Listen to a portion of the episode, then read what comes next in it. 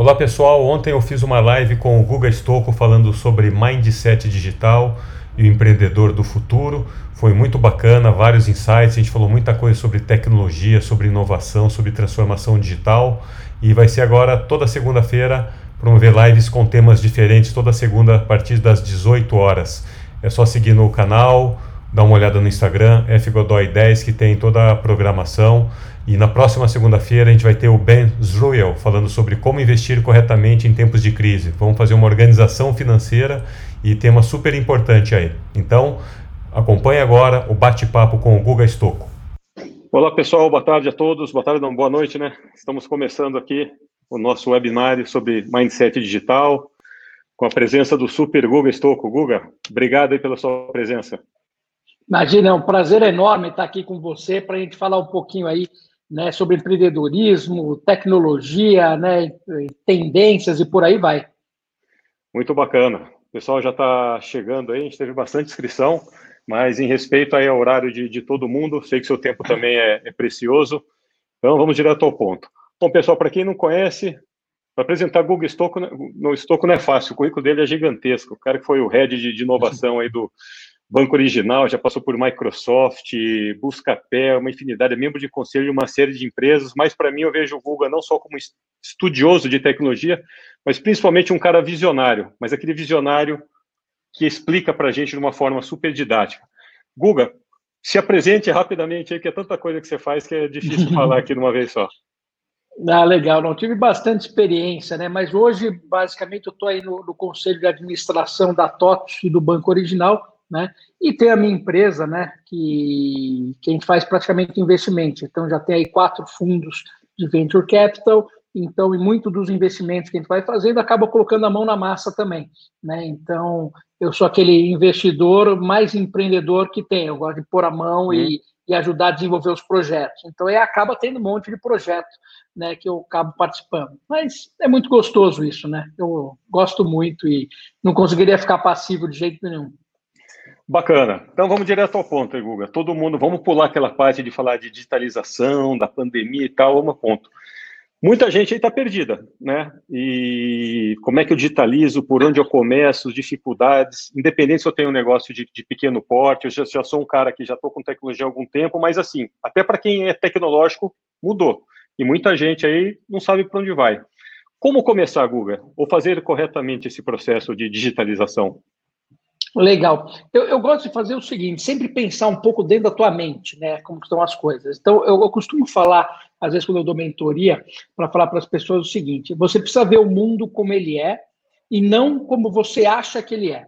Então, por incrível que pareça, faz uma diferença brutal. Tá? Por quê? Porque você está, às vezes, acostumado a alguns dogmas. Pô, eu sempre fiz assim, sempre funcionou. Né? Por que, que não vai funcionar agora? É, não vai funcionar agora porque mudou completamente. O seu cliente que andava e entrava na sua loja, Agora, o que, que ele faz? Ele tem que entrar online para comprar o seu produto. Né? Então, aquelas empresas que se prepararam para essa mudança, aquela famosa transformação digital, né, que foi feita e levado isso a sério, hoje essas empresas estão surfando uma onda gigantesca. Né? Agora, quando você não fez a lição de casa, né, então, de repente, uma coisa que ia demorar três anos aconteceu aí em um mês. Né? Uhum. Então, Aí, obviamente, que é natural que a gente se senta perdido, falar, poxa, e agora? O que, que eu faço? Então, primeiro tem que entender, esse é o mundo, tá? O mundo agora, ele está nesse formato. Então, eu preciso entender como ele funciona.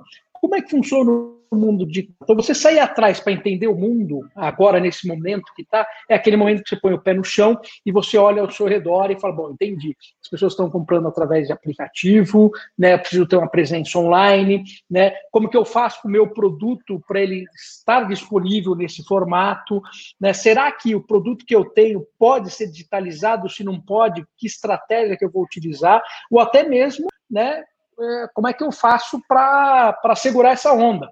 Né? Então, uhum. isso é um ponto importante. Então, entender o teu cenário. Então, é bem estratégia né, é, é, nesse ponto. E o outro ponto é para onde o mundo está indo. Né? E como que eu vou preparar minha empresa para isso. Então, velocidade é muito importante. Tá? Então, a gente vive nesse mundo VUCA. Então, essa velocidade é, eu, você tem que tomar decisão rápido. Né? E a tomar decisão rápida, às vezes, pode ser aprender. Não tem problema, uhum. mas tem que tomar decisão. Ficar aguardando o governo liberar, as coisas voltarem a ser como eram antes, é um problema, porque só vai voltar o que era antes depois da vacina e depois tiver todo mundo uhum. vacinado e olhe lá. Então, a gente já está falando de um ano, pelo menos. Então, a gente precisa entender isso. Então, é muito importante ter essa noção inicial. Né? Então, por isso que é, eu, eu acho importante a gente entender esse mundo. Aí depois entra uma série de outras coisas, né? Então, por exemplo, o mundo ficou mais pobre. Né? Então, não só o Brasil, todo mundo. Então, o que, que significa isso? Significa que o seu produto vai ter que ser mais barato e melhor. Olha aí. Então, além de eu ter que entrar nesse mundo novo digital, teu produto tem que ser mais barato e melhor, para você ganhar escala. Né? Então, Obviamente que o uso da tecnologia ajuda muito nisso, mas na verdade você vai ter que mexer um pouquinho no seu modelo de negócio, na sua estrutura de custos, né? Como é que você faz isso? Uhum. Né? Então isso é importante também. A gente percebeu outra coisa, né? Que o mundo é mais frágil do que a gente imaginava. Né? Então antes a gente falava, putz, tem lá aquecimento global, um dia vai acontecer. Depende de um vírus, aconteceu. Né? Então, se prepare para ter oportunidades também nesse lado. Porque se o mundo é mais frágil, a gente vai começar a ter compliance nas empresas, a gente vai ter que, se, quando for criar um, um, projeto, alguma coisa, tem que imaginar que esse tipo de coisa pode acontecer. Em outras palavras, você vai ter que começar a criar empresas antifrágeis. Né? A gente percebeu que as empresas são muito frágeis, quer dizer, elas não duram três meses sem capital de giro. Então, o que, seria uma empresa antifrágil? Que nem o Nissim Taleb fala no livro dele. Se eu tenho uma rua de restaurantes, essa rua é antifrágil, porque eu posso quebrar um ou dois restaurantes, a rua continua sendo rua de restaurante. Agora, um restaurante sozinho, ele é frágil, né? porque se ele quebra, não tem onde segurar. Então, como é que eu construo um negócio antifrágil? Se eu estou falando de um varejo, por exemplo, eu tenho varejo físico, mas eu tenho online. Né? Então, eu começo a criar essa antifragilidade, eu tenho outros canais, eu estou conectado em plataformas, eu tenho minha própria plataforma e por aí vai. Né? Então, acho que aqui a gente começa a dar umas dicas né, para o pessoal. E aí que vê assim, que habilidade você acha que esse empreendedor, né? Uma coisa assim, a gente vai falar daqui a pouco de, de ferramentas, aí, algumas dicas, mas que habilidade hoje, assim, putz, ó, tô perdido, ah, entendi, eu tenho que digitalizar, eu tenho que buscar um canal, entender que a tecnologia não é, a internet não é um canal, é tecnologia é, passa a ser o core da empresa. Mas que habilidade você acha que assim, puxa agora, estou chegando agora aqui nesse mundo doido, acabei de me formar, por exemplo, e vou começar a empreender. Ou já estou empreendendo há muito tempo e estou aqui perdido no tiroteio. Que habilidades você acha que são fundamentais aí para o pessoal começar a ir atrás? Tá, isso é importante, porque pensa o seguinte: é, quando você teve a Revolução Industrial, o que, que aconteceu? A grande população ela trabalhava na agricultura. Com a Revolução Industrial, veio um negócio completamente novo. As pessoas ficaram assustadas. Falaram, nossa, e agora? Meu emprego vai acabar, né? Uhum. Todo mundo fala, pô, a máquina vai acabar com o meu emprego. Na verdade, ela gerou mais emprego do que acabou. Então, é importante entender uhum. esse ponto. Mas, óbvio que num determinado período, você tem que se adaptar de uma mudança para outra. O que está acontecendo é que está mudando a Revolução Industrial para o mundo digital. Tá? Então, o Covid acelerou um pouco disso, mas era uma transformação que já estava acontecendo. Você tem muitas empresas que vivem 100% digitais que valem trilhão, por exemplo, Google, Facebook. Né? Então, a gente já via esse tipo de coisa acontecer, mas a gente vivia muito preso no século passado. E o século passado foi muito bom, só que ele trouxe para a gente o quê? Um aprendizado voltado para o mundo estático. Então, o mundo estático, eu podia fazer um business plan de 10 anos e aquela coisa acontecia. Né? Eu, a, então, como eu falei, a contabilidade, como fazer o direito, como fazer o marketing, né, operação, tudo muito trabalhado nisso, e foi isso que a gente aprendeu na faculdade, aprendeu no nosso dia a dia. Depende para o mundo digital, a gente precisa de novos skills. Tá? A gente precisa começar a entender o que está acontecendo. Então, por exemplo, quando eu falo de inteligência artificial, a inteligência artificial ela vai substituir todo o trabalho repetitivo. Tá? Então, se o teu trabalho é repetitivo, então, por exemplo, você chega todo dia de manhã, preenche uma planilha e envia essa planilha por e-mail para alguém, isso é um trabalho repetitivo.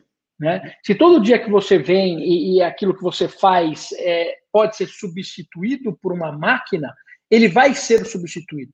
E numa velocidade muito maior agora. Porque você vai, lembra, como empobreceu o mundo, você vai ter que vender mais barato. Né? Então, é, eu gosto de até falar o seguinte: como você saber se você vai ser substituído por uma máquina ou não? É simples. Né? Quando você sai de férias, se você faz um manual né, do que você faz e alguém consegue te substituir, significa que esse emprego vai ser substituído. Ah, mas então eu vou ser substituído por uma máquina? Não, não é verdade. o, o trabalho repetitivo que você faz que vai ser substituído. Você vai ter que fazer outra coisa. Tá? Então, para você fazer outra coisa, você precisa começar a treinar essas outras habilidades. Para você ter uma ideia, em 2030, tem um déficit no mundo de quase 11 trilhões né, de pessoas, de, de oportunidades que não vai ter pessoas para suprir. Então, quer dizer, da mesma forma que está indo para um momento que é um perigo, no sentido de tipo, vai ser substituído, por outro lado, abre o mundo um oceano azul completamente. Então, primeiro, a gente ouve falar muito do conceito do STEAM, né, que é Science, Technology, né, é, Arts e Science, Technology, Arts, uhum. e Engineering e Mathematics. Uhum. Né? Então, gente vai ter que começar a aprender esse tipo de coisa. Tá? Então, é importante, tem que pensar nisso como uma jornada. Então, ah, ah, mas eu não quero aprender a programar.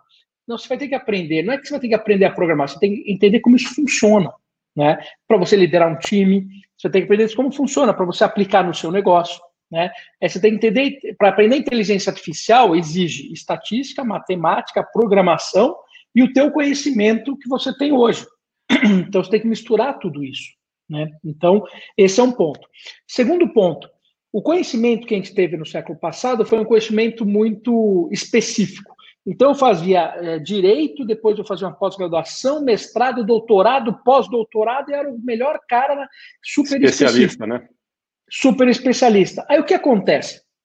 Vem uma inteligência artificial e consegue ler toda a jurisprudência, traz e faz uma análise toda para você. Em outras palavras, um estagiário passa a fazer o trabalho que você fazia de especialista.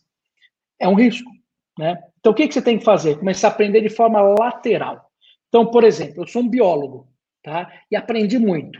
Chega uma hora que pô, começa você não tem mais emprego, né? Você não consegue subir mais. Ou você é um engenheiro da computação, é a mesma coisa. Chega uma hora que é tanta gente ali no que você faz, também você não consegue crescer mais, né?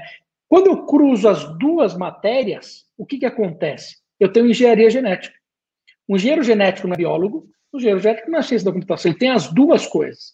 E o engenheiro genético vai ter emprego pelo o resto, entendeu? Porque não tem esse tipo de conhecimento. Então, você aprender de forma lateral e cruzar o conhecimento, cara, é uma oportunidade de ouro, né? Então, se você é um marqueteiro, por exemplo, e aprende inteligência artificial e você cruza isso, meu, você vai fazer umas análises de marketing fantástica, né? Se você, por exemplo, é, conhece economia e psicologia, você cruza, você tem behavior economics, né? Que é a bola da vez na economia. E por aí vai. Então, uma sugestão que eu dou também é você cruzar essas matérias todas que você cria coisas novas. Mas vamos lá, a gente está falando de habilidades aí que o empreendedor precisa ter e a gente vive nesses dilemas, né? Até agora, pega uma nova geração, faço faculdade ou não faço faculdade? Que eu vou estudar, o exemplo que você deu, advogado, vou estudar quatro anos, cinco anos, vou me formar e depois eu vou ter que fazer um mestrado, doutorado, mas de repente isso daí não serve mais, porque vem inteligência artificial, você falou, em estagiário, que tem jurisprudência, pega todos os casos do mundo todo e vai dar um veredito muito melhor, vai te ajudar a montar isso daí. Então, se a gente já tem uma dificuldade hoje em saber se vale a pena ir para a universidade, né? Como é que eu falo assim, só ciências não adianta, você tem que ir para exatas, você tem que ir para humanas, é, biologia. Então, assim, a gente pegava essas três principais matrizes que tinha de educação e não tem nenhuma faculdade, assim, preocupada no primeiro momento, ensinando ou mostrando isso daí. O que você falou é muito importante, a gente precisa aprender lateralmente. Mas Malemar, a gente consegue dar tempo de aprender numa única linha, porque a gente foi ensinado a se tornar especialista. A gente vem com essa mentalidade do século passado, que meu avô fez, meu pai fez, eu fiz e passei para o meu filho. Como que você vê essa educação daqui para frente? É, de, tem que ser um aprendizado rápido, lateral, e poucas escolas. Você começa a ter umas iniciativas aqui, mas como é que a gente resolve esse problema da educação que vai gerar essa habilidade para o empreendedor? Olha, pergunta muito boa, que a gente não tem necessariamente as respostas. Por quê? Uh, o mundo está mudando muito rápido. Logo, o teu conhecimento tem que mudar junto. Tá? Então, eu diria o seguinte, a gente precisa abraçar o lifelong learning. Tá? Uma vez aconteceu uma coisa comigo muito interessante. Eu dei uma palestra, saí da palestra, veio uma moça falar comigo e ela falou, olha, é, eu faço mídias sociais, sou marqueteiro, tal, tal, tal, mas as pessoas não me contratam mais. E eu descobri por quê. Eu falei, ah, por que, que ela descontrata? Ela falou, porque eu, porque eu sou velha. Né? Eu falei, poxa, você é velha? Eu falei, quantos anos você tem? Dela, 42. Eu falei, poxa, eu tenho 46, então você está velha, o que, que aconteceu comigo? Né? Eu estou caquético, é isso? Mas eu perguntei para ela, quando foi a última vez que você estudou? Né? Ela falou, não, fiz faculdade e tal, há 20 anos atrás. Né? E então, se você só estudou há 20 anos atrás, aquele conhecimento não serve para hoje. Então, você está velha no sentido do conhecimento. Então, a gente vai ter que abraçar o lifelong learning. Então, a gente tem que aprender na mesma velocidade que as necessidades do mercado trazem o conhecimento para a gente. Então, o conhecimento tradicional de faculdade, vou lá, passo quatro anos, faço pós-graduação, etc., etc., tem um lado positivo, tá? Que é para você montar suas bases, só que dependendo da faculdade que você fizer, não vai servir muita coisa. Tá? Você vai ter que estar aprendendo constantemente. Agora tem um ponto positivo. A quantidade de conteúdo online muito, muito bom que tem é fantástico. Tá? Ponto negativo. Está praticamente tudo em inglês. Tudo em inglês. É, o que a gente tem em português é pouca coisa. Uhum. Então, putz, eu não falo inglês. Tem uns hacks para fazer? Tem, tá para pôr no browser, traduzir, etc. Mas seria legal, quem conhece inglês o suficiente para fazer os cursos, você consegue estar tá continuando e fazendo tudo isso. Então, a minha sugestão é o, aquele conhecimento que você precisa ter para executar o seu trabalho, tá? E você vá atrás desse conhecimento.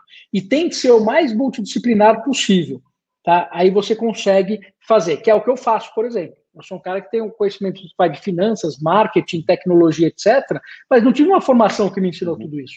Eu fui aprendendo, né, conforme a necessidade. Né? Então, ensino baseado por projeto, normalmente, é a, é a bola da vez. Se a gente pegar nos Estados Unidos, pegar aquele, tem um, um, um modelo que tem aqui no Brasil também, que é o Montessori, se você pegar o Elon Musk, por exemplo, se formou um modelo de Montessori, que é o quê? É você te ensina e você aplica aquilo que você uhum. aprendeu já na hora. Né? O Sergey Brin, lá do Google, também fez isso, né? todos eles. Então, eu diria que assim, o, tem que misturar o conteúdo com o teórico com o prático, multidisciplinar, pegar online a maior parte possível, e se você for fazer uma faculdade, tenta aprender o básico, muito bem aprendido. Então, você vai fazer um, uma engenharia ou psicologia, coisas que te ensinam o básico.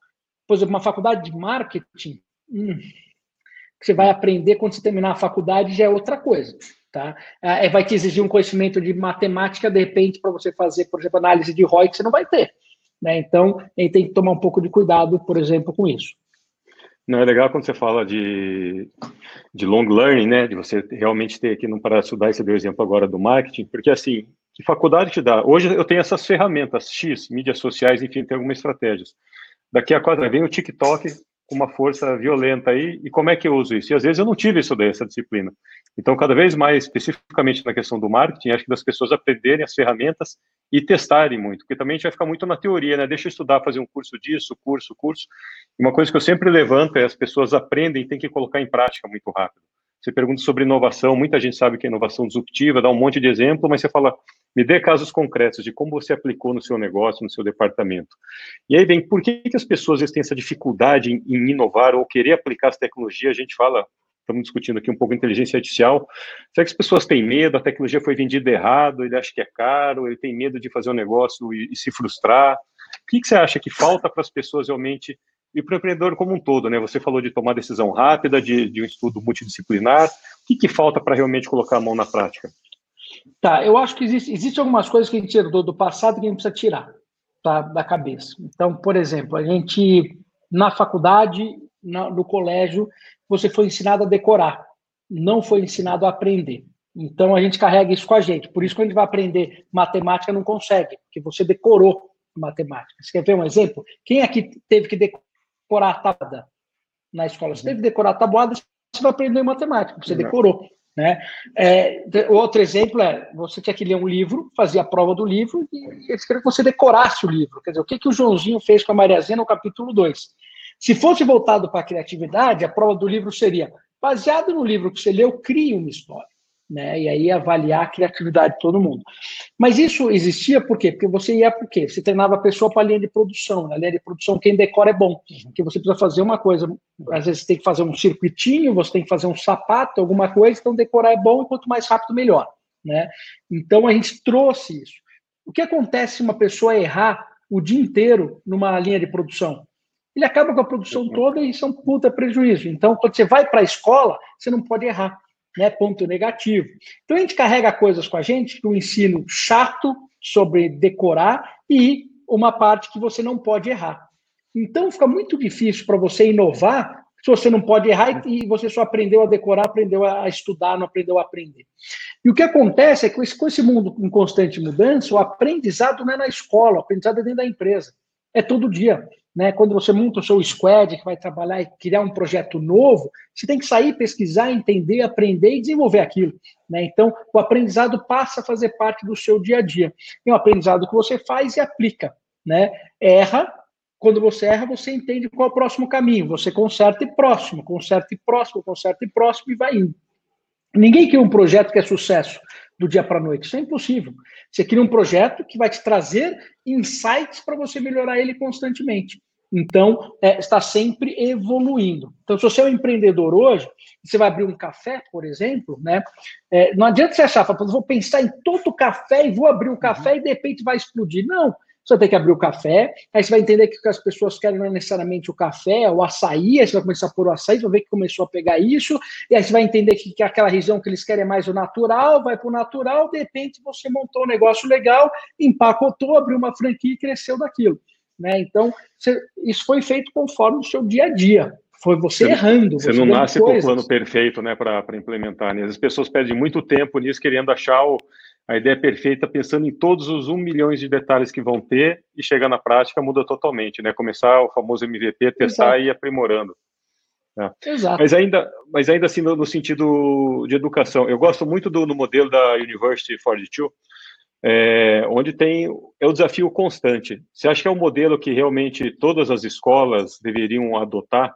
Porque você fala muito de trabalho em equipe, eu aprendo realmente com, com a experiência, com o desafio, com o projeto, e também sou obrigado a ensinar os outros, senão eu não me formo, né? Ou seja, não adianta eu ser um cara excelente, excepcional, mas eu sozinho o tempo todo só cuidando de mim, né? Eu tenho que estar preocupado com quem está fazendo também esse treinamento, esse aprendizado em conjunto e dar mentoria para todo mundo se formar, né? Porque eu recebo notas. Então, acho o modelo super interessante e eu queria que você falasse um pouco até para as pessoas entenderem para onde que está caminhando a educação, que essas que a gente precisa a partir de agora e ser participativo e colaborativo.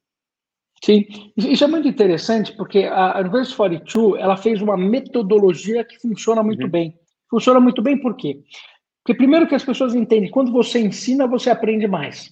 Então ela colocou o ensino no meio do caminho. Então, outra coisa, o gamification, né? O que, que é um game? Quando você vai lá, joga um joguinho, passa a primeira fase, depois você passa a segunda, morre. Você volta para a primeira, né? Faz a primeira de novo, a segunda, a terceira, morre, volta de novo. A primeira, a segunda, a terceira, e aí vai indo.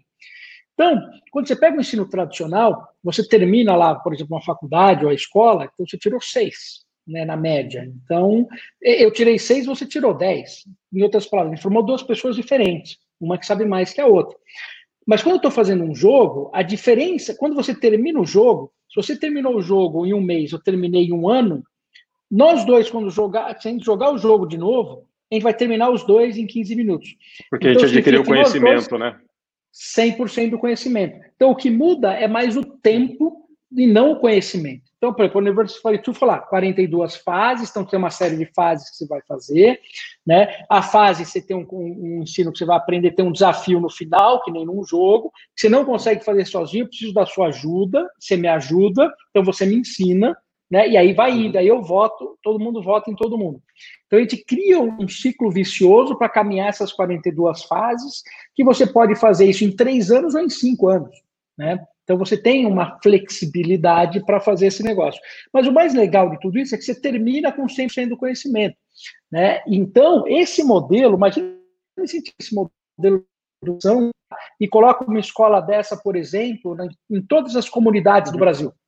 Então, toda a comunidade vai ter uma escola de, desse sentido. Sabe o que, que ia acontecer daqui a três, quatro anos? O Brasil ia estar exportando software entendeu? Porque as pessoas iam absorver um conhecimento de primeira e com custo muito, muito baixo, né? Porque ele é uma plataforma, ele não exige professores. Imagina se eu vou colocar 150 escolas dessas, quantos professores eu teria que treinar e colocar, né? Se fosse um ensino tradicional. Nesse ensino, não, porque um ensina o outro, eu preciso só dos monitores, que é muito mais fácil de encontrar. Então, por isso que eu digo, existe solução. Né? A gente tem solução para praticamente todos os problemas que a gente tem para enfrentar. Só que exige que a gente dê um passo para trás, entenda como funciona e aplique tudo isso. Bacana. Bom, então a gente falou de tomada de decisão rápida, né, da gente digitalizar aí, a gente pode falar que pouco de algumas ferramentas, mas a base de tudo é a educação, é o ensino. E o que, que você vê hoje? Depois de tudo isso que está acontecendo, a gente fala que tem que digitalizar, que oportunidade você vê no mercado? Se eu fosse começar a empreender agora, vamos supor, você, Guga, vou te chamar, vamos montar uma startup, né? E tem um monte de gente que está nos escutando aqui, está é, tá com esse dilema, né? Se vou pivotar o meu negócio, eu vou começar do zero. A gente vê hoje em jornais que a maioria das pessoas vão ter que empreender de novo por necessidade, não por oportunidade, né? Porque toda vez que bate a crise, a gente corre atrás da, da necessidade. Quais áreas que você acha? Por onde você começaria? Olha, isso é muito legal. Eu começaria pelo seguinte: vamos, vamos pensar no, no, básico aqui. Você tem aquele negócio que é a curva de adoção, né? Uhum. Então você cria um produto, então vão os early adapters primeiro, depois entra né, a, os inovadores, depois aquelas pessoas que vêm depois e por aí vai. Então vou dar um exemplo. Eu, um aplicativo de comida, pedir comida, um iFood, um Rappi, um Uber Eats, não importa. Por exemplo, eu usava muito pouco o aplicativo de comida, tá? Mas usava. Eu tinha meu cartão de crédito lá dentro, ele funcionava de vez em quando, eu usava. Então, eu estava meio que tardio aqui, estava lá em cima na curva uhum. de, de, de aprendizagem. Minha mãe, por exemplo, nunca tinha usado. Então, ela estava lá atrás. Então, se a gente pegar um, um, um, momento normal, eu ia usar isso daqui dois anos, minha mãe usar daqui três, quatro anos. Né? Porque ele segue aquela curva de uhum. adoção, então as pessoas vão vindo para cá. De repente, ficou tudo digital. Né? Quer dizer, o mundo agora não pode sair mais. Eu fui obrigado a usar. Quando eu fui obrigado a usar, o que aconteceu? Eu que estava aqui na ponta da pirâmide, achatou. Minha mãe foi obrigada a usar, achatou. Então, em vez de eu ter uma curvinha assim, eu passo ter a curva assim, ó. Em outras palavras, aquilo que demoraria quatro anos de ter aquele produto que demoraria quatro anos para ter uma adoção, ele teve uma adoção em três meses.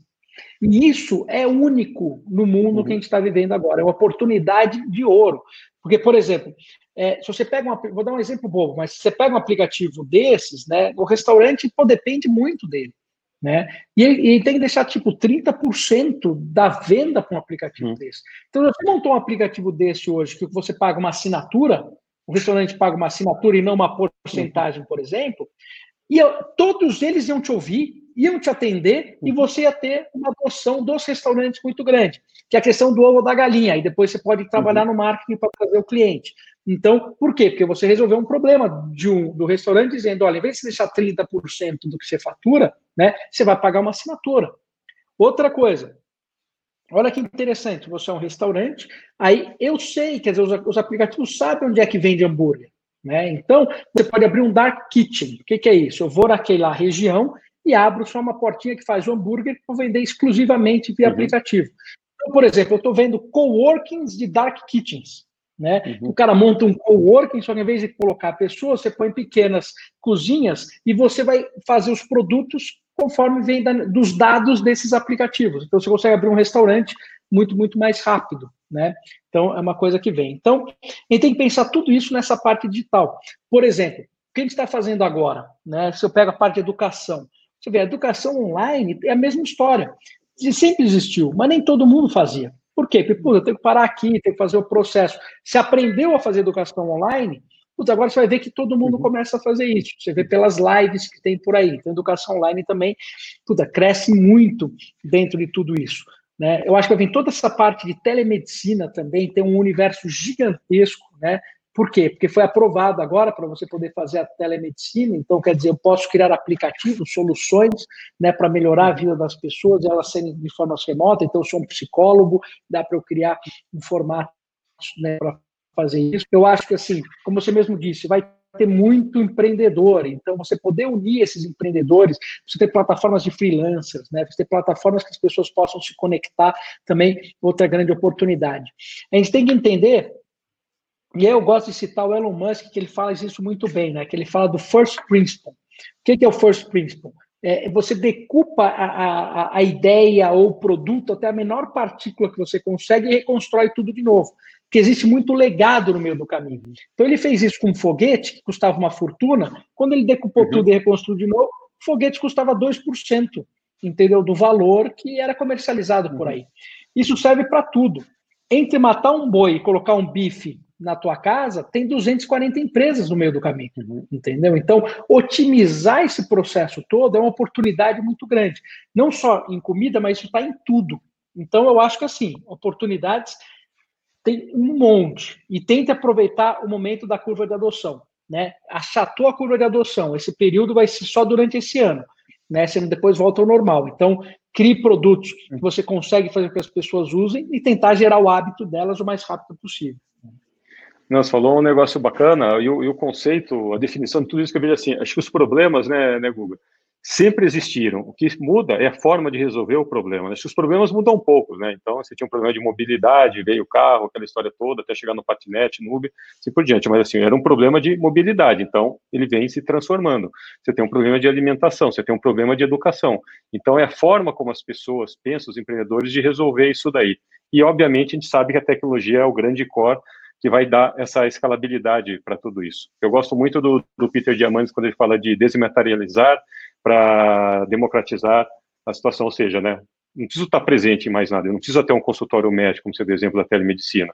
Pô, se eu sou um médico, eu uso a tecnologia, não tenho que ter consultório, secretário, aquela história toda, o meu preço vai diminuir. E eu consegui isso através da tecnologia. E você disse no início, Exatamente. vai ter que cair o preço para tudo.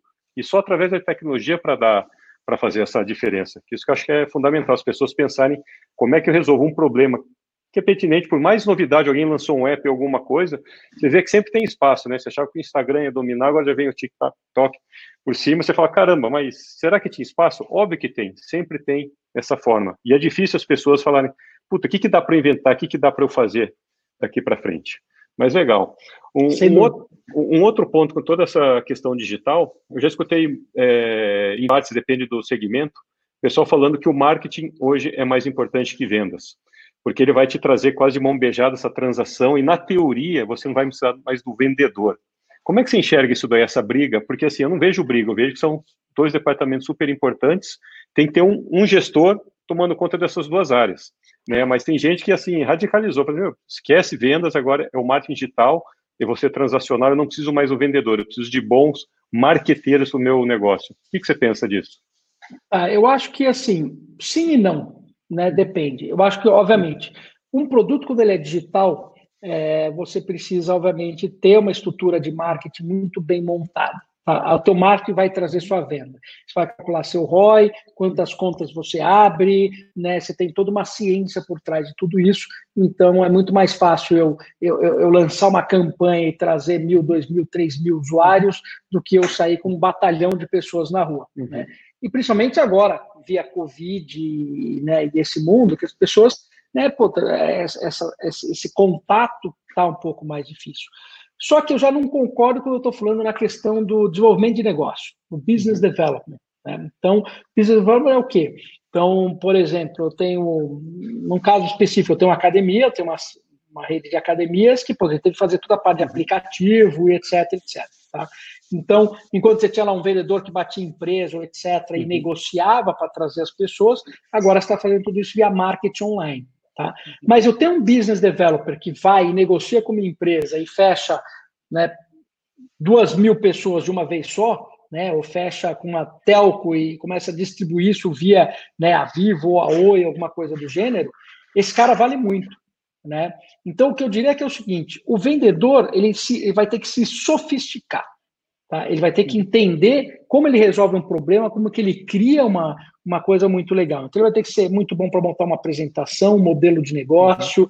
né? E entrar na frente de pessoas graduadas e falar: olha, o que eu estou criando para você é uma solução e não é só uma venda, e isso é mais difícil. Tá? Então, eu diria que vendedor se sofistica, o marketing também sofistica. Né? marketing agora eu tenho que fazer uhum. marketing online, eu tenho que fazer né, é, metas, ROI, eu preciso taguear tudo que eu estou fazendo, quer dizer, é uma ciência nova. Então, eu diria que assim, a gente elevou as duas áreas. Tá? Então, não adianta eu levar o marketing e manter é. o vendedor aqui embaixo. Aí, obviamente, eu não preciso dele, eu tenho que levantar os dois. Não, perfeito. Legal. Eu vou começar a ler algumas perguntas aqui, o pessoal está mandando, é, e vou pedir para as pessoas que realmente quiserem, dos temas que a gente está discutindo aqui, de mindset digital, empreendedorismo, e assim por diante, vão postando aqui que eu vou escolhendo algumas. Uma que já me chamou a atenção aqui do Tiago, qual conselho, dica você recomendaria para o pai passar para os seus filhos universitários? Então, sabe que o, eu, eu me preocupo menos com o filho do que. Eu me preocupo mais com o pai do que com o filho. Tá? então, dá, um, dá um conselho para o pai e outro para o filho. Né, não, vou te falar pelo, pelo seguinte: é, quando você pega, vai, não no, no, tanto no universitário, mas eu tenho, sei lá, um filho de 12 anos, 13 anos, puta, e agora? Onde eu vou direcionar ele? Né? Uhum. Cara, ele, ele já nasceu online. Uhum. Ele já conhece tudo, ele entra na internet, ele traz as coisas, ele entende como um jogo funciona, como que administra, ele faz a coisa toda. O que acontece é que o pai às vezes olha para aquilo e fala: pô, não, não dá. Eu quero, cara, você não pode fazer isso é brincadeira. Eu quero que você faça direito. Eu quero que você faça outra coisa. Não pode entrar num conflito porque o pai está pensando o que ele aprendeu na época dele, né? E ele quer repassar isso para o filho. Só que o que acontece é que hoje está tão diferente que, por exemplo, as profissões do futuro provavelmente não existem hoje. Né? Quando ele terminar aquela faculdade dele, que ele vai fazer agora, daqui cinco anos, sair daqui cinco anos, a profissão que ele vai entrar provavelmente não foi criada hoje ainda. Uhum. Então é muito difícil você falar, pô, peraí, mas que profissão que eu não sei? Então, complicou. Né? O que a gente conhece hoje, vai, você trabalha no Office, né? Todo mundo lá no Excel, PowerPoint, etc. O cara que não sabe o Office não tinha emprego, né? Cara, é, é, vai ser inteligência artificial. Né? Você vai ter que saber Python, vai ter que saber uma série de coisas. Se você não souber isso, é que nem você entrar no mercado sem o Office. Né? Então não tem, é, é complicado. É, mas por outro lado, eu diria o seguinte: tenta focar no básico, aquele, aquele conhecimento básico que serve para tudo, entendeu? Então, você vai para o lado humano, por exemplo, filosofia, por incrível que pareça, é uma das matérias mais importantes, porque se tem tanto questionamento, olha o mundo que a gente tem hoje, olha o Harari, né, que fez uma questão, é um historiador e filósofo, que trouxe uma série de questões virou um ícone, porque o cara trouxe, falou, peraí, eu trouxe questões da sociedade que nunca eram discutidas. Na Revolução Industrial você nunca discutia nada, você recebia ordens, tá? agora você precisa discutir. Então, eu tenho um lado da filosofia, um lado da psicologia muito legal, né? Eu tenho um lado da matemática muito importante, né? Você tendo as bases, você constrói o que você quiser em cima. Outra coisa, eu não concordo com esse negócio de ah, eu sou um cara de exatas, outro cara é de humanas. Porque os problemas não são exatas ou é. humanas. Os problemas são envolve as duas disciplinas, sempre. Então, esse negócio de você dividiu, você complicou. Você vai ser um profissional sem um braço lá na frente. Então, não pode dividir. Então, tente sempre tentar compor isso. Então, de novo, se eu tenho um filho agora para universitário, primeiro tem que saber inglês, crítico, ponto uhum. final, e tem tudo online. Manda ver, deixa ele se é. virar, faz o que você ama, vai o que você gosta. Ah, você gosta de jogo? Faz um. Faz um jogo.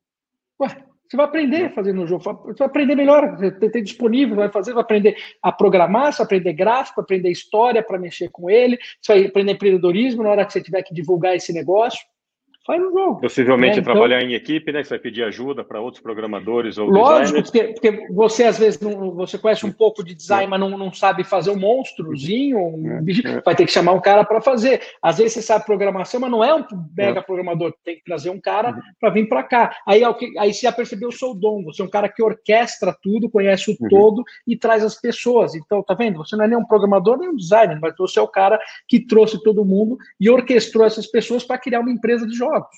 Né? Então, assim, é, esse é o ponto. Toma cuidado com conhecimentos que não vão existir. Né? Esse é o ponto principal. Tem uma pergunta aqui legal. Daniel, qual seria para a educação pública no Brasil, tão distante desse universo tecnológico que está sendo discutido? Aliás, esse ano aqui estão arriscado a perder o ano letivo. A gente já conversou no outro papo, né, Guga, sobre isso daí. É, porque, assim, tem um gap. Você vê, então, o University 42, imagina, é um, é o supra-sumo, né? Como é que fica o ensino público é, como é que a gente. Porque esse gap dá a impressão que, em vez de diminuir através da tecnologia, parece que está cada vez aumentando. Né? Você tem assim as escolas se preparando e movendo mais rápido e trazendo esses modelos, essas metodologias que funcionam, e você tem o ensino público ficando cada vez mais distante. Como o Daniel mencionou aqui, fica perdeu o ano. Como é que fica isso daí? Como é que é a sua visão para a gente ver? encaixando a segunda pergunta, você vê alguma oportunidade em cima dessa educação pública? Sim, há muita, muita oportunidade. Porque uhum. é o uhum. seguinte, o ensino ele está muito antiquado. O ensino está do século passado. Então, o ensino, o ensino desse século, ainda mais com essa necessidade e velocidade que o mundo está, é uma puta oportunidade. Então, eu diria para tudo. Então, trabalhar com ensino é uma oportunidade. E você vê, o que o Universo 42 fez, cara, foi metodologia. Não foi investimentos absurdos, gigantes, até que a custa zero. Você vai, estudar aqui em São Paulo, você vai lá na Vila Madalena, se você passar no Piscine, né, que é o, onde conta todo mundo, você faz ela a zero de custo. Né? Uhum. Por quê? Porque são as empresas que pagam, mantêm a, a University 42, por quê? Porque ela sabe que lá vai criar uma, vai sair uma pessoa que sabe fazer aquele trabalho. Então, isso é muito bom. E, e, e não falta dinheiro para investir nisso, faltam bons projetos. Então, por exemplo, está faltando alguém que crie uma metodologia dessa e ofereça isso para as escolas públicas. Né? Fazer com que o, a pessoa que entra na escola pública saia com 100% do conhecimento.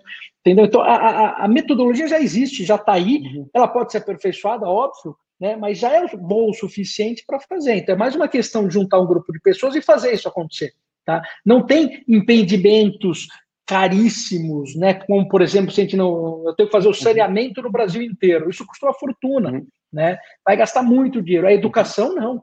A educação dá para fazer isso com metodologias como, por exemplo, o University 42, e dá para orquestrar também as empresas para ajudarem a bancar isso. Né? Então, uhum. sim, tem oportunidade. Agora, tem oportunidade na pública e em qualquer outro lugar. Né? Eu diria que assim, uma das pessoas que está faltando ter nas empresas é o Chief Learning Officer. Quem que é o Chief Learning Officer? Pô, eu quero a minha empresa precisa chegar lá em 2025 nesse patamar. Eu tenho todos os skills aqui dentro? Não. Quem que eu tenho que contratar e quem que eu tenho que treinar? E como que eu vou treinar e contratar essas pessoas? Porque o, o, hoje a gente deixa o quê? O aprendizado na mão de cada um. Eu tenho dois mil funcionários, cada um aprende o que quer. Né? Eu preciso orquestrar tudo isso. Não, preciso ter as pessoas seguindo esse processo. Quem vai fazer isso? é um Chief Learning Officer, que não existe hoje. Não existe não. por quê? Porque se uma empresa pensa nisso, ela pensa, não, isso aqui é custo. Aí ela vai entender que não, isso é investimento. Quando ela entender que isso é investimento, vai começar a ter Chief Learning Officer em tudo quanto é lugar, e você no seu trabalho também vai estudar. Porque lifelong learning significa que você tem que estudar eternamente. Então, aquela empresa que oferece isso para o seu funcionário, como o Google faz isso, como o Facebook faz uhum. isso hoje, vai ser uma empresa mais atrativa para atrair talentos e vai ser uma empresa também que vai conseguir estar muito mais adaptável nesse mundo novo. Bacana. E aqui da, da Helena Ribeiro, como o RH pode sensibilizar as equipes para essas mudanças de mindset na velocidade que precisamos? É um pouco do início Cara, do nosso papo, né? Como é que eu digitalizo é, a mente de todo mundo aí? É que, é que é o seguinte, de novo, o RH sempre tem um desafio.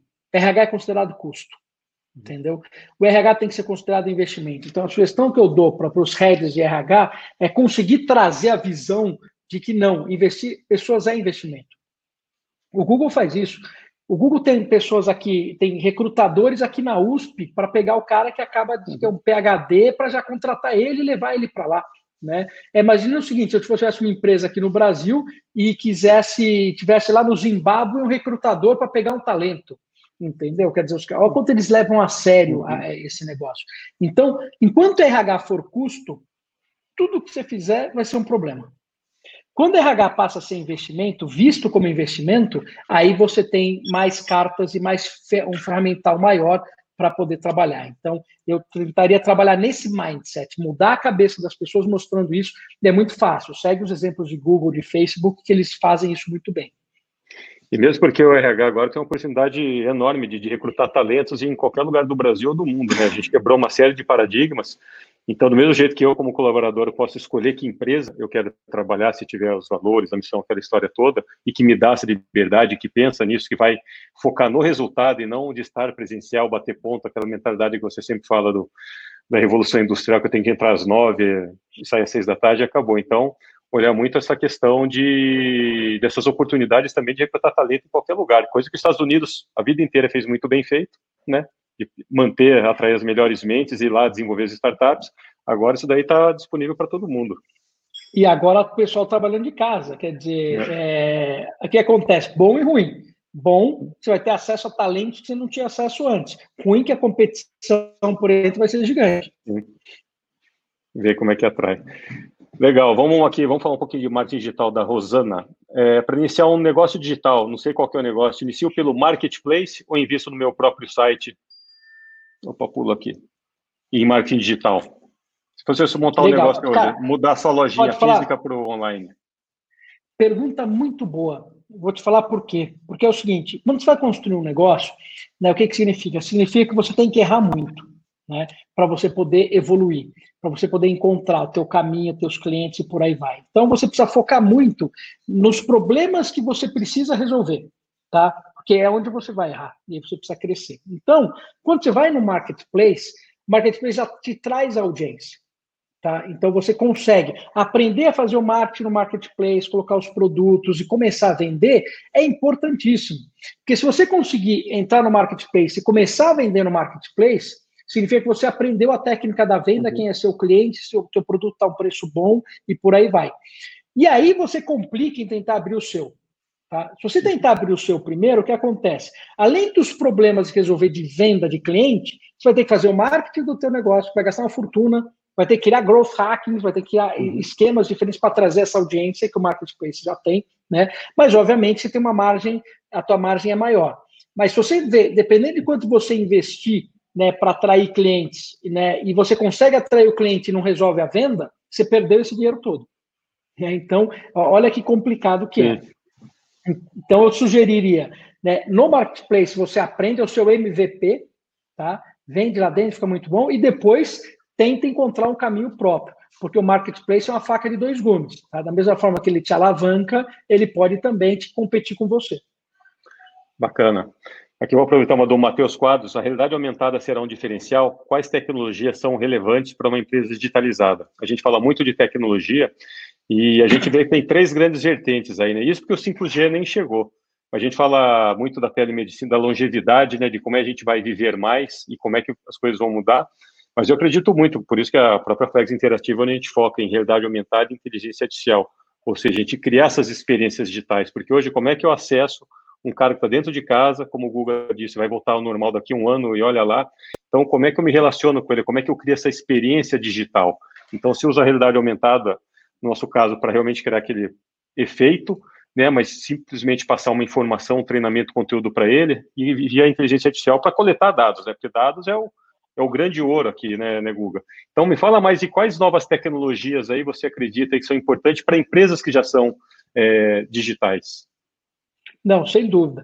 Tanto é que se eu pegar o Oculus Quest, por exemplo, do uhum. Facebook, você não tem o uhum. fio, é, uhum. você não compra mais, né? Uhum. Acabou. Né? Porque veio com a pandemia, as pessoas foram é. para casa, todo é. mundo quer ter uma experiência melhor, uma experiência mais imersiva. E essa parte do mixed reality, né, entre a VR, AR né, uhum. e a mistura dos dois, uhum. né, é, cara, isso é uma tendência gigantesca. É a próxima interface. Uhum. Então, você imagina em termos de interface, a gente começou lá com o computador, a gente foi para o celular, uhum. depois a gente tem aí a parte de voz entrando com Alexa e tudo mais, e depois vai entrar essa parte de uhum. realidade, né, tanto virtual como, como realidade aumentada. Vale dizer o seguinte, não sei quem está acompanhando, mas eu acompanho esse mercado, né? A probabilidade da Apple já lançar o óculos é, já é altíssima, uhum, né? Já, o pessoal já olhou as patentes, já, já começou o, o, os bafafás, e, e o Covid acelera isso. E uhum. faz todo sentido, né? Você começar a ter uma experiência melhor dentro de casa. Treinamento, teu treinamento fica fantástico. Você não pode viajar, você vai viajar uhum. dentro de casa. Você vai pôr o óculos uhum. virtual e vai viajar e vai ter essa experiência. Então, isso é muito grande.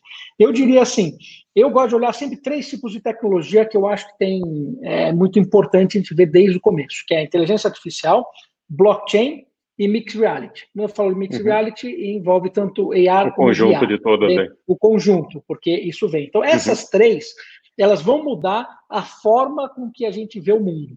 Tá? E como trabalha. Então, no, no, blockchain, eu vou eliminar todo intermediário. A economia é feita de intermediários, uhum. então, cara, vai eliminar muita coisa, vai gerar muito valor em cima disso. Inteligência artificial, trabalhar dados, você começa a ficar uhum. extremamente preciso no que está sendo feito. E é uma, o AR e o VR é uma nova plataforma de como você uhum. interage com o mundo. Tá? Então, essas três coisas são muito fortes. Eu poderia estender, por exemplo, quanto computing, né, 5G, né, ou parte de biotecnologia, etc. Mas é o seguinte: isso aqui já envolve uma infraestrutura né, para fazer quantum, para fazer 5G, e é, já é uma né, biotecnologia envolve a intersecção de duas de dois conhecimentos importantes que também são tendências fortíssimas. Mas blockchain, é, mixed reality, inteligência artificial é para estar tá fazendo já não é para amanhã. Entendeu? Isso é para começar a explorar ao máximo, porque você vai ter um impacto muito grande. É legal, só complementando, assim, a própria inteligência artificial, eu vejo como um grande diferencial, que a gente fala que daqui a 5, 10 anos vão ter as empresas que têm inteligência artificial que trabalham, as que não existem mais. Mas não é usar tecnologia por usar, ah, porque é bacana, está na moda, eu vou Tá? Acho que assim, as empresas que utilizam, elas vão coletar tanto dado dos seus consumidores, seus clientes, e vão desenvolver produtos e serviços tão customizados, e quem ficar para trás, você vai ter um anos-luz, você vai ficar muito para trás, não só em relação a custo, automação, mas principalmente de entregar o que o consumidor está querendo, né? Você conseguir desenvolver. Exato. Então, acho que super importante. E vamos lá, mais uma aqui que é legal. Meu amigo Jean Liskovics. Como implementar o mindset colaborativo em indústrias mais tradicionais? Como é que você chega lá para o pessoal que sempre foi assim, sempre fiz assim? Como que a gente implementa esse mindset, Guga? Olha, tem duas opções. É, eu já percebi que uma transformação digital, você tem algumas personas das pessoas uhum. que estão lá dentro. Tá? Tem uma persona que é o seguinte: aquele cara é contra. Ele é contra porque ele sempre fez aquilo e funcionou. Então, você precisa mostrar para ele como funciona, então você precisa ensiná-lo, né? Ele precisa entender, quando ele entende, ele passa a ser a favor. Tá? Então, esse é um ponto. Então, uhum. vou fazer a transformação digital, mas não vou treinar ninguém. Vai ter um monte de gente contra. Esse grupo vai continuar. Treinou essas pessoas, etc. Essas pessoas vão entender e vão te apoiar. Tá? Dois, tem aquela pessoa que vai olhar, vai falar: peraí, isso aqui é um risco para mim. Tá? É, eu não quero aprender o novo, então eu vou boicotar. É natural, é natural do ser humano. Né? Não sei se sabe, mas o mamífero ele luta três vezes mais para defender o seu território do que o atacante. Isso está é, dentro do nosso DNA. Então, essa pessoa, quando ela vê o risco, ela vai combater o risco. Tá? Então, tem que ter um tratamento diferente para esse tipo de pessoa. E você tem um terceiro tipo, que é aquele que vai ser o oba-oba. É isso aí, vamos fazer, tem que revolucionar. Mas ele vai cego, quer dizer, ele não pensa, porque quando está fazendo uma mudança, é muito importante. Você tem um negócio aqui que é sustentável, você está mudando para um outro, você tem uma transição, essa transição tem que ser feita de uma forma muito inteligente. Tá? Então você precisa trazer muito conhecimento no modelo de negócio e fazer essa mudança. Então, eu diria o quê? Tanto esse que é, é, que vai lutar contra, como esse que vai falar, oba, eu quero também, é um problema. Né? Então você vai ter que treinar e algumas pessoas não tem jeito, você vai ter que trocar. Tá? Se você pensar em termos de empresa. Né? Então, para evitar trocar muitas pessoas, tem de treinar ao máximo né? e trazer esse novo mundo. Só que é o seguinte, eu já vi isso funcionando. Eu já vi empresas grandes onde você não conseguiu treinar, o cara foi até o último minuto contra. Foi mandado embora, entrou em outra empresa, já não usava terno, usava camiseta, e, já, e, e de repente foi totalmente a favor. É muito interessante isso. Tem pessoas que, quando sai da empresa, só que ele desarma. E aí eu fui pesquisar isso. Né? Falei, mas por quê? Porque aconteceu muito disso. Né? Eu já vi muito disso acontecer. Porque enquanto ele está dentro da empresa, ele está naquele embate né, daquela coisa do mamífero que eu falei, ele não quer perder, uhum. tem questões de ego, uhum. tem questões de segurança, uma série de coisas. Então, às vezes, até um acompanhamento psicológico funciona.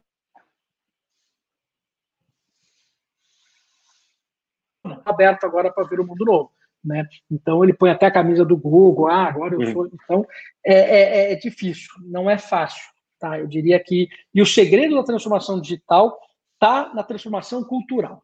Tá? É, são as pessoas que você precisa transformar. Então, empresas, pessoas te ajudam a transformar essas pessoas de uma forma sadia, você vai ter um sucesso melhor numa transformação digital. É, falou um ponto importante, é muito mais cultural do que digital, né? Você explicar para as pessoas treinar. Você vê, Acho que tudo que a gente conversa aqui, né, né Guga, tudo passa por aprendizado, por conhecimento, por educação, né? Não, não tem jeito. É, tudo que é top-down é mal feito, tudo que é vendido, é, de uma certa forma que você falou, o ser humano tenta se defender. Então, tudo é um processo educacional, não só na escola, mas principalmente aí dentro da empresa. E como é que você identifica, só para complementar, e depois eu vou fazer uma pergunta aqui do, do Tiago, é, como é que você identifica as melhores pessoas numa empresa? Vamos supor, o Google, você é o consultor, vou te contratar aqui para vir para minha empresa. Como é que você identifica essas pessoas que são esses líderes da, da transformação que conseguem não só motivar, mas explicar, independente o cargo que ele ocupa. Você tem um processo para isso daí? Cara, é, eu não tenho um processo para isso, mas obviamente consegue facilmente entender, porque quando você coloca um desafio, né, é, do novo, você vê que tem pessoas que gostam, né, de serem desafiadas e ela vem. E quando essa pessoa gosta de ser desafiada e ela convida os seus colegas para esse desafio, para ajudar ela uhum. nesse desafio, esse é o líder. Esse é o cara que vai conseguir coordenar o squad, esse é o cara que uhum. entende suas limitações e vai buscar, através das outras pessoas, complementar aquilo que ele não tem. Então você começa a identificar essas pessoas. Então o que a gente precisa entender é o seguinte: é que antigamente como a estrutura hierárquica em muitas empresas ainda é, o presidente, diretor, vice-presidente vai dividindo hierarquia, uhum. para você subir, você tem que ser político. Né? Então, os bons políticos fazem um relacionamento, uhum. sobem. Agora é por competência. Né? Então, é por projetos e desafios. Então, por exemplo, só o fato de estar trabalhando home office você vai ver que já está já, já tá mudando tudo, porque aquelas pessoas que trabalham por projeto, que fazem acontecer junto, conseguem se destacar. Aquele que vive na política, ele todo dia reclama da, da, do, do, do um call dizendo, puta, eu não vejo a hora de eu poder sentar touch uhum. a touch, olho no olho, tomando um café para discutir isso, porque ele quer usar o que ele aprendeu e que deu certo para ele de subir na hierarquia. Então, esse é um ponto importante. E eu diria, até acrescentando no, no item anterior, o analfabeto do futuro é aquele que não sabe desaprender. Porque aprender você vai. Uma hora você, você vai chegar e falar, cara, não tem jeito, perdi um emprego, sou obrigado a aprender. Você vai e aprende. Tá? Agora, desaprender, tem pessoas que não podem não desaprender nunca. É, porque desaprender é como mudar de religião, é como mudar de time de futebol, é como mudar, é você trocar os dogmas que você tem na cabeça, que todo mundo te ensinou, e tem que falar, cara, isso pode ser diferente, você tem que aceitar. Né? Então, isso é muito difícil né? Partido político, vou trocar de partido político. O cara prefere morrer, né? Então, só que, assim, você precisa ver o mundo como ele é, o que, que precisa ser feito, e aí você tem que se adaptar. Se você não se adaptar a isso e não adaptar a sua empresa, aí sua empresa quebra, você perde o emprego, né? E por aí vai. Não, bacana, muito bom. Deixa eu aproveitar, voltar aqui do Thiago, a gente volta um pouco para o marketing aqui e vou complementar. Ele fala, e o trabalho para o branding da marca, como se deve fazer nesse momento para se consolidar? que assim, quando você fala assim, vai todo mundo para o digital, não só para contratar pessoas, mas assim, são todas as marcas brigando pela, pela atenção dos consumidores. Como é que você consolida nesse momento, assim, todo mundo indo online, todo mundo querendo investir em live, em Instagram, em ads, em estratégia, isso, aquilo, mandando, fazendo de tudo. Como você consolida e como você se destaca nesse meio aí? Cara, eu acho, isso eu acho muito legal. A primeira coisa que a gente precisa entender é entender a diferença de branding e do seu logo, por exemplo. Tá? Uhum. Porque a gente às vezes confunde isso. Então, por exemplo, é, se a Nike fizesse um hotel, como é que esse hotel seria? Né? Você consegue imaginar, uhum. puto, hotel que tem performance, tem isso, tem uma série de coisas, tal, tal, tal, e você vai indo, certo? Uh, e se o Hyatt fizesse um tênis, como é que seria o tênis do Hyatt? Uhum. Puta, complicou, né? É. Sei lá como é que seria o tênis do Hyatt. não, não, não, sei. Em outras palavras, você vê, o Hyatt não tem um brand, uhum. ele tem uma marca, e ele bate uhum. em cima da marca, uhum. da marca, da marca, da marca, mas você não entende o que, que é uhum. aquilo, né? Então, por exemplo, o Red não Bull. tem um arquétipo, vende... né? Do, os arquétipos do é, marketing. É, exatamente. O, o, Red Bull não vende um, um, um líquidozinho ruim. Uhum. Ele vende lifestyle, tá? O Starbucks vende a sua segunda casa, né? O CrossFit, ele não vende, ele vende, ele não vende, ó, aqui vai ficar marombado. Não, ele vende estilo de vida, uma comunidade. Então, o branding agora começa a valer muito. Porque a gente fica batendo em marca, marca, marca, marca, fiz 500 lives, não sei o quê, para não uhum. foi. Pergunta é, cadê as, as, expectativas, as memórias, as histórias, os relacionamentos? Né? Você precisa criar essa alma que está por uhum. trás. Aí você pode usar, sim, as ferramentas do digital para criar essa, essa áurea toda do lado. Né? Então, por exemplo, se eu falo da Apple, que é um exemplo que todo mundo pode fazer, e se a Apple fizesse um carro? Né? Você uhum. puta, já imagina como seria sim. o carro da Apple. Né? É, agora, por isso que é importante a gente trazer isso. Então, branding agora, ele ficou muito mais psicologia, pessoas, criação de história, storytelling. Você fazer o, a, as ferramentas digitais para criar storytelling é fantástico. Você pode criar com uma série de formas diferentes. Você tem na sua mão vídeo, áudio, imagens, uhum. acesso a pessoas, ferramentas diferentes, AI, por exemplo, né? Um trabalho até do, do, que você faz, cara. Quando você imagina, eu recebo aqui uma cartinha dizendo uma coisa, quando eu abro o negócio, uau, puta, tá, uhum. sabe, tá expressando né, o que você faz como marca, como tudo. Então, primeira coisa é essa, diferenciar branding de logo, uhum. né, de marca. Né? Você precisa construir o seu brand. E aí, obviamente, que envolve storytelling, envolve uma uhum. série de coisas que você tem que fazer.